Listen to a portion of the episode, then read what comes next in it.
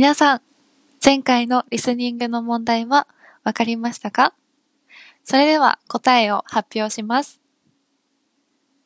When did I go to the park? 私はいつ公園に行きましたか？という質問でした。答えは、昨日公園に行きました。I went to the park yesterday. Answer is 昨日 yesterday です。聞き取れた人、すごいです。